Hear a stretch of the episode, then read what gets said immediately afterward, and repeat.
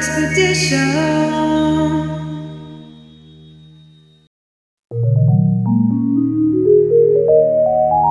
Soul Expedition. Hallo ihr Lieben, heute habe ich wieder einen spannenden Gast bei mir, nämlich die Carol Kletzin, Expertin für ein suchtfreies Leben, vor allen Dingen was Alkoholsucht anbetrifft, gerade auch bei Frauen und was das auch mit der Familie, mit ihren Kindern macht. Ja, liebe Carol, Carol ähm, vielleicht erzählst du kurz mal erstmal von dir, wie bist du darauf gekommen, ähm, wie war dein Weg, dass du genau das jetzt machst? Ja, erstmal schön, Sonja, dass ich dabei sein darf für die Einladung. Herzlichen Dank. Ja, warum bin ich Expertin für ein suchtfreies Leben? Erstmal, Sucht begleitete mich schon lieben lang. Angefangen von der Magersucht. Ich zähle auch die Eifersucht dazu und zu guter Letzt die Alkoholsucht. Ja, und ich bin jetzt mittlerweile 15 Jahre trockene Alkoholikerin und ich habe komplett mein Leben umgekrempelt. Und ja, und heute begleite ich Frauen in ein suchtfreies, zufriedenes und selbstbestimmtes Leben. Mhm. Ja. Und vielleicht, also weiß nicht, ob ich das sagen darf, aber es ist ja auch noch so, dass du selbst aus einer Alkoholikerfamilie kommst. Also das ist ja auch nochmal, ne? Du kennst es wirklich von jeder Seite, dieses ganze Thema. Mhm. Mhm. Ähm, und wie hilfst du genau den Menschen, die jetzt alkoholsüchtig sind? Also was ist da so dein Ansatz? Mein Ansatz ist wirklich auch die Spiritualität. Also meine Form der Therapieform ist die Logotherapie und ähm, die beinhaltet die geistige Dimension, sprich die geistig unbewussten Kräfte. Was sind das geistig unbewusste Kräfte? Das ist einmal die Liebe, die Hoffnung, die Zuversicht, das Vertrauen. Und man spricht diese geistig unbewussten Kräfte, die sind in jedem Menschen verankert, also die sind auch unzerstörbar. Und während einer Sucht oder einer Depression ähm, ist da wie so eine Nebelschicht, ist die überdeckt und da versuche ich wieder den Zugang zu erlangen mit meinen Klienten. Und das ist für mich mit das Wertvollste, ähm, was ich ihnen mitgeben kann. Mhm. An ihre realen Gefühlskräfte wieder oder wirklich mit sich wieder selber in Kontakt zu kommen. Ja. Genau. Und ähm, das sehe ich auch bei mir jeden Tag in der Therapie, weil ähm, eine Sucht ist ja eigentlich nur eine Ersatzbefriedigung für irgendwas. Und logischerweise, man, wenn man eine Ersatzbefriedigung braucht, fehlt einem ja was. Und wenn du sagst, man findet wieder den Zugang zu sich, zu seinen Gefühlen, dann ist man im Prinzip ja auch rund um eins. Dann braucht man ja im Prinzip auch nichts mehr, oder? Sehe ich das richtig oder hast du da einen anderen Ansatz? Nee, letztendlich, wenn, also ich kann es ja immer auch von mir sagen und auch von, von meinen Erfahrungen mit den Klienten. Also letztendlich geht es immer um das Thema Selbstwert, auf diese oder auf der Suche zu sich selbst. Dieses Geborgenheitsgefühl, bin ich wirklich mit mir ganz tief verbunden. Mhm. Genau. Und da kommt ja jetzt auch die Familie oder die Kinder ins Spiel. Ähm, du hast es ja auch selbst äh, in deinem Leben erfahren. Wie denkst du darüber oder was ist dir da wichtig? Also soweit ich weiß, ist das ja für dich ein großes Anliegen. Was genau? Also ein großes Anliegen ist wirklich für mich, ähm, ich komme aus einer Alkoholikerfamilie. Mein Vater war schwerst Alkoholiker und ähm, ich hätte selber nie geglaubt, dass ich alkoholabhängig werde, weil ich die ersten Jahre wirklich strikt, also ich habe bis zu meinem 30. Lebensjahr keinen Alkohol getrunken, also wenn vielleicht mal ein Glas Sekt. Ähm, ich war magersüchtig und hätte ich damals schon gewusst, dass es auch sowas gibt wie Suchtverlagerung, ähm, da hätte man wirklich viel mehr Aufklärung mit mir ja treiben sollen oder mich darüber wirklich auch informieren sollen. Ähm, und gerade Kinder aus suchtbelasteten Familien sind bis, also ein Drittel sagt man, dass die wirklich selber auch ähm, in die Sucht kommen können. Mhm. Ja. Und deswegen ist mir dieses Thema so wirklich so wichtig. Und ein Drittel sagt man auch, dass sie später unter Ängsten, Depressionen, Bindungs- und Beziehungsstörungen leiden. Also auch da gehöre ich dazu. Ich war nicht nur vom Suchtmittel Alkohol abhängig, sondern auch von meinen Beziehungen. Ich habe jahrelang ähm, immer das Leben, ich sag mal, der Männer gelebt. Das hört sich jetzt so viel an, aber ich hatte nun mal ein paar Beziehungen. Ähm, ja, und da ist eben auch diese Abhängigkeit nicht nur vom Stoffmittel, also Alkohol, sondern eben auch, ich war immer in dieser Bedürftigkeit. Mhm. Ich wollte immer Liebe haben, geliebt werden. Also alles das, was ich selber in mir nicht hatte oder vermeintlich, ja, nicht, nicht gespürt habe. Ja. Hm. Das finde ich auch jetzt ganz toll und ganz wichtig, dass du das so ansprichst und auch, ich sag mal, verknüpfst, ne? weil mhm. äh, das sehen vielleicht manche im ersten Moment gar nicht so, ne? dass das alles irgendwie so zusammengehört. Und das sehe ich auch hier bei mir in meiner täglichen Arbeit. Ähm, ich habe es auch ganz oft, dass gerade Kinder aus so Familien dann später im Erwachsenenalter solche psychischen Störungen entwickeln. Und das finde ich total wichtig, dass man das einfach weiß. Ähm, was du jetzt aber noch nicht verraten hast und wo ich auch weiß, dass dir das auch ganz wichtig ist, du hast selbst jetzt einen 27-jährigen Sohn, der ja auch deine Suchtphase sozusagen live mitbekommen hat. Ähm, was ist dir da wichtig?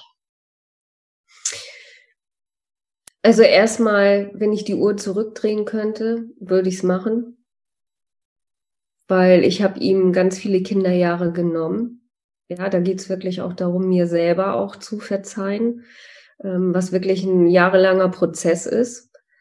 Und ähm, ja, und sich das wirklich auch nochmal bewusst zu machen. Und ich würde mir wünschen, oder ich hätte mir gewünscht, dass sich jemand meinem Sohn damals ähm, zugewandt hätte und ihn unterstützt hätte und ihn auch aufgeklärt hätte, dass Alkoholismus wirklich eine Erkrankung ist.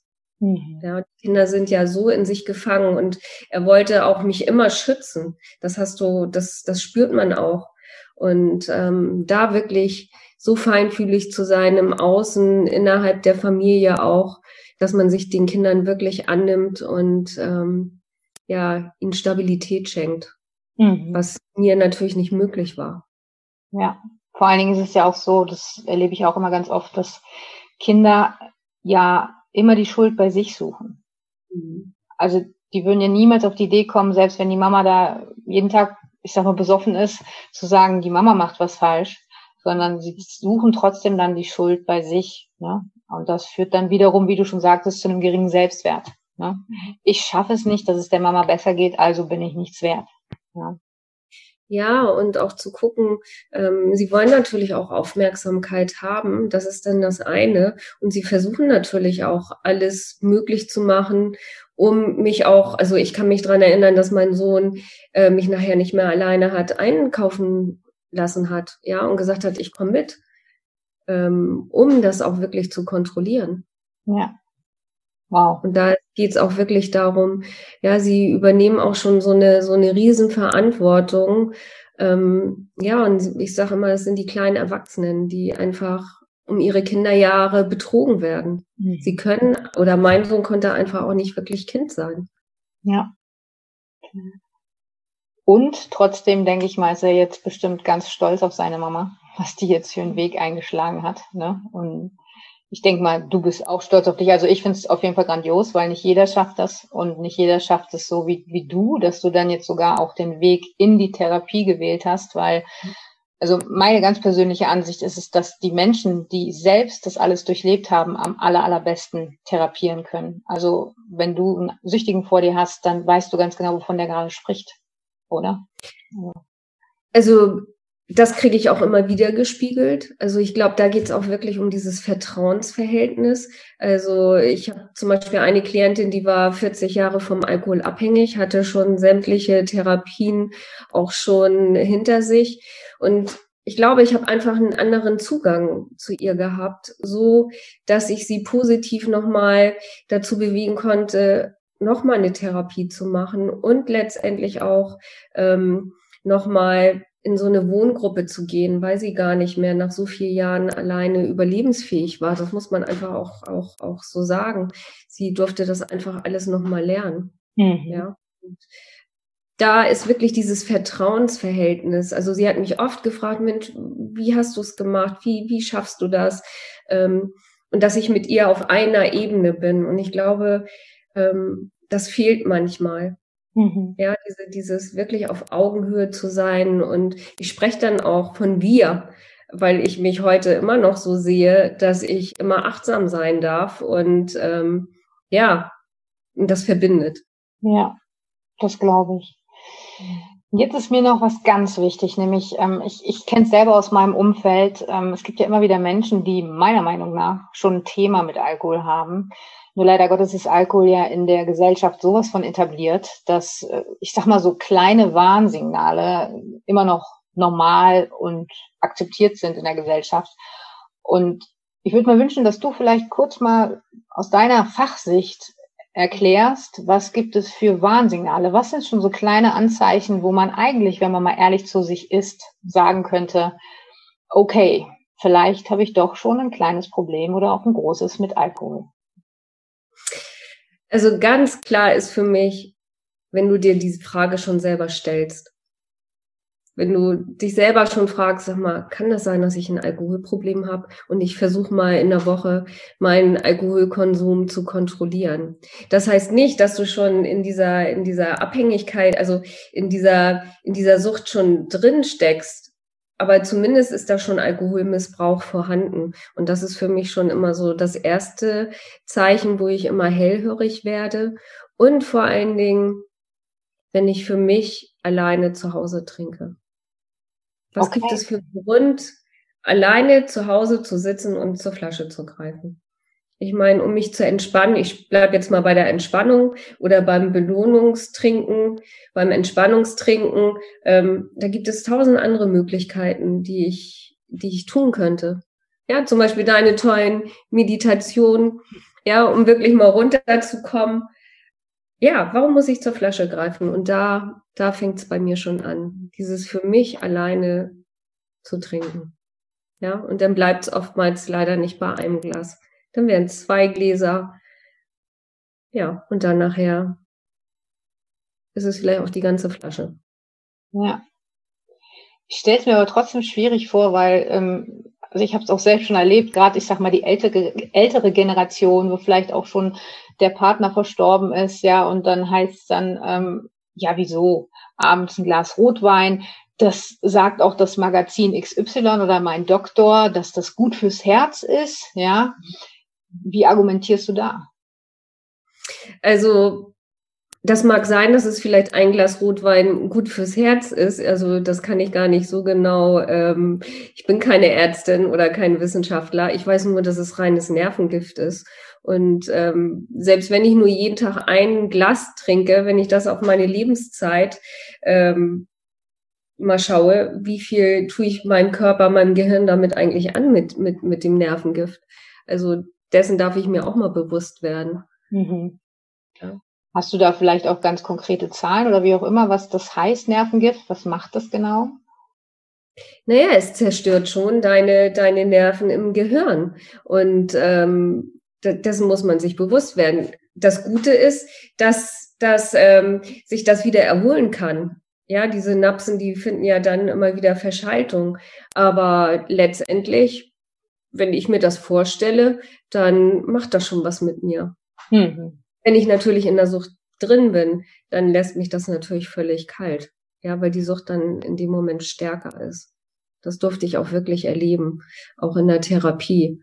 Ja, da waren Frauen, die hatten wirklich eine, eine Leberzirrhose und die wussten, wenn die nochmal einmal rückfällig werden, das kann wirklich für sie lebensbedrohlich werden. Aber die Sucht war so stark, ähm, dass sie manchmal trotzdem die Kurve nicht gekriegt haben. Hm. Ja, das ist natürlich sehr traurig, wobei mhm. ich denke, dass das, was du jetzt gerade gesagt hast, diese ganzen kleinen Dinge, dass die vielleicht, hoffe ich, dem einen oder anderen, der das vielleicht jetzt auch sieht, so einen kleinen Aha-Effekt geben. Ähm, weil, ja, es ist eigentlich total logisch, was du sagst. Nur wie gesagt, meiner Meinung nach ist es echt schwierig, weil das so etabliert ist in der Gesellschaft, Alkohol. Aber wie du schon sagst, wenn man schon darüber nachdenkt, dass man es vielleicht mal ein bisschen minimiert, den Konsum, oder halt alleine trinkt, das finde ich auch ganz, ganz wichtig. Ne? Ähm, dieses ähm, alleine trinken, das ist vielen gar nicht bewusst. Mhm. Genau, ja. Das sehe ich genauso. Deswegen, ich glaube, das ist ganz, ganz wichtig, ne? Weil, wie du schon sagst, es gibt dieses Entspannungstrinken, ne? Und, oder vielleicht auch wirklich jetzt so ein Gläschen, das ist ja gut für alles, ne? Ähm. ich kann mir es natürlich auch selber schön reden. Ne? ich meine, es ist genau wie mit Schokolade, ja. Also äh, es gibt ja verschiedene Sachen, äh, wo man sich jedes Mal wieder neu äh, sich selber hypnotisieren kann und sagen kann oder Gründe finden kann, warum das jetzt doch toll ist und lecker ist und warum ich das zu mir nehmen kann. Ja, genau. Ja, liebe Carol, was wäre denn deine Botschaft an die Menschen da draußen? Was, was möchtest du denen auf jeden Fall noch mitgeben? Ich möchte auf jeden Fall alle, allen Müttern vor allen Dingen mitgeben, dass das Wertvollste, was du deinem Kind wirklich mitgeben kannst, ist, wie Leben gelingt. Also wir können in der Scheiße sitzen, ja, und, und das ist einfach so. Wenn du in dieser Sucht feststeckst, da bist du, fällst du, aber du kannst deinen Kindern auch zeigen, wie es auch, wie Leben funktioniert. Und das ist mir, ich glaube, es, es gibt nichts Größeres, als das wirklich ein Kind auch vorzuleben. Ja, so, so schlimm wie die Sucht ist. Aber das Wertvollste, wenn wir dann gucken, was ist das Positive daraus ist, wie, ja, wie das Leben gelingt. Mhm. Mhm. Sehr schöne Worte, vielen Dank dafür. Ja, und wenn ihr noch mehr über Carol wissen wollt, dann verlinke ich euch unten in der Beschreibung ihre ganzen Kontaktdaten, wie ihr sie erreichen könnt. Sie hat zum Beispiel selbst einen YouTube-Kanal oder auch eine Facebook-Gruppe. Und für die, die vielleicht gerne auch mal eins zu eins mit ihr eine Sitzung machen möchten, sie sitzt in der Nähe von Hamburg.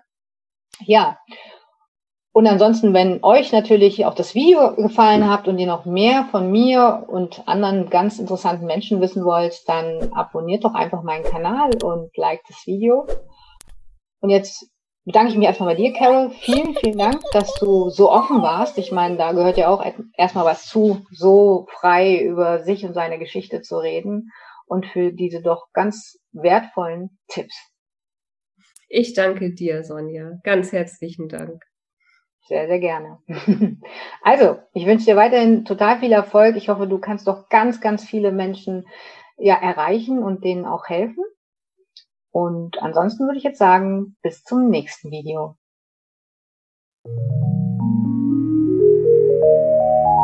Soul Expedition